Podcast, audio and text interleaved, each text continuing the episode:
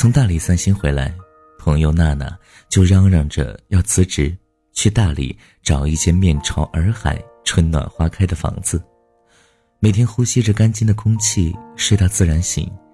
醒来就找各路志同道合的朋友喝茶闲聊，或者揣本书，缩到古旧阁楼上的咖啡馆里，耳边有轻柔曼妙的音乐，窗外有阳光洒进来。在他看来，当下的生活里有太多污浊喧嚣、愁云惨雾，只有一路向西去了大理，才叫真正的生活。你确定啊？你只是爱上了大理？而不是在逃避现实。我这么问他。奔三路上的娜娜原本是个乐观、热情、对生活充满幻想的姑娘。半年前，相恋多年的男友遭遇车祸离世，从此他就躲进自己的世界里，郁郁寡欢，谁也拽不出来。家里和朋友又陆陆续续的给他张罗过几个不错的小伙子，但都是勉强见上一面。就没了下文。他拼命用忙碌到死的工作填充那些空白的情感，即使忙完了当天的任务，也常常一个人在办公室坐到很晚很晚。有一个周末，我们几个朋友约好去家里看他。日上三竿了，他还没有要起床的意思，屋里更是乱作一团，地板是好几个月都没有清扫过的模样。打包回来的饭盒油腻腻的堆在茶几上，脏衣服不知道换下来多久了，沙发上、椅子上、床上哪哪都是，这么乱七八糟的日子，看着叫人心疼。我们想劝他说：“生活是给了你致命一击，哭过痛过，总要重新开始的，谁不是一边受伤一边学着坚强呢？”可我们。终究没有开口，语言在这个时候显得那么轻飘。我们不是他，即使关系再好，也很难对他的痛苦感同身受。而娜娜呢，似乎越发习惯了逃避，不管是工作还是生活，只要一遇到阻力，立马开始退缩。真想抛下这一切，去一个没有人认识我的地方。这句话渐渐的。成了他的口头禅。烦闷不顺的时候，许多人都喜欢拿逃离当做救命稻草，觉得只要远离当下的周遭，所有的烦恼都会通通的烟消云散。可是，哪里能真正的逃离呢？世界那么大，你看看之后，不得乖乖的回来吗？我们的朋友圈里也常常有人晒出这样的景象。开满鲜花的阳台，夕阳映照下的老街旧巷，闪着金光的雪山，浸没在澄澈透亮水中的光脚。他们配的文字，要么是生活不止眼前的苟且，还有诗和远方，要么就是生活在别处。是的，大理、西藏、鼓浪屿，甚至罗马、爱琴海、非洲大草原，都是他们向往的远方和别处。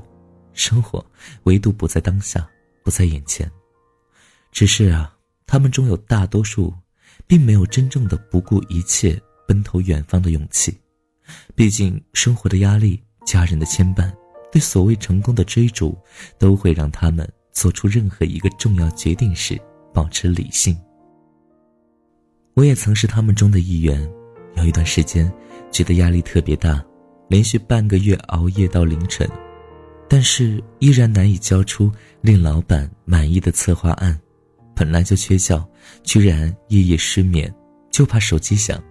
当老板失望与焦躁混杂在一起的时候，那些骂声通过电波传到耳畔，真是恨不得立马找个清静的地方，远远的躲开这现实的纠葛。于是拿出地图看看，是去西藏，去厦门，去海南。还是去云南。最后啊，我也去了大理。临走前一天，一个朋友跟我说：“离开只能给你短暂的平静，因为你永远无法真正的从人海中消失。想让生活重新变回你想要的样子，逃离帮不上任何的忙。”我是在苍山洱海间开始认真思考朋友的那番话的。我们常常说，小的时候我们什么都没有，只有快乐。可是现在呀，似乎什么都有了，但却越来越不快乐。我们拼搏，我们奋斗，为自己，为了家人能过上更好的日子，这没有错。只是我们在这段路途中遗失了什么？是各种纷繁的重压把生活挤占的逼窄了吗？可这份压力似乎并不完全来自于外界，常常是来自于我们的内心。我开始反思，之前是不是自己压给自己的担子过重了，觉得凡事儿必须亲力亲为，不然就会觉得不踏实。是不是太急于求成了，时间都被工作填满？别说黄金周和年假了，就是周末也难得拿出半天时间约朋友聚一聚。是不是太不注意身体健康了？手机二十四小时开着，即使晚上睡觉也得放在一伸手就能摸到的地方。可是，难道真有什么生活比健康、心安、能彼此陪伴更重要的吗？我意识到是我没有给生活留出足够的空间，我的人生里似乎忙的只剩下工作了。尤其当生活跟我们开了个玩笑的时候，我们给心穿上了盔甲，保护的严严实实，只想逃离，再不愿敞开。可是啊，生活本来就不会一直是我们希望的样子呀。努力并不总能立马见到回报，爱的人可能会离开。养成的习惯可能会被打破，想要的东西可能真的不会拥有，所以我们会焦虑、会苦恼、会不甘、会恐惧。但除了坦然面对，除了调整心态、积极过好当下，我们似乎别无选择。不是有句话说吗？真正的强者是明知生活不完美，却依然热爱生活的人。我们早晚都会成为。这样的人，是不是对生活不太满意？很久没有笑过，又不知为何。既然不快乐，又不喜欢这里，不如一路向西去大理。路正有点波折，空气有点稀薄，景色越辽阔，心里越寂寞。不知道谁在何处等待，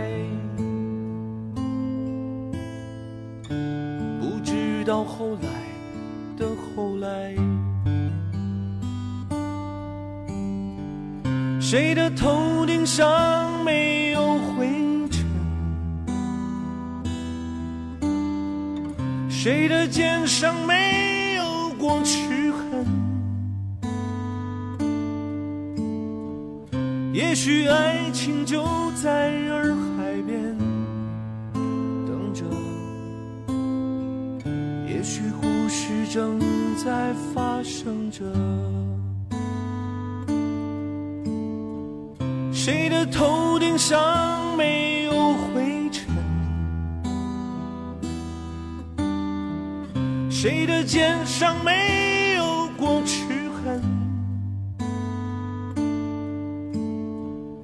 也许爱情就在洱海边等着，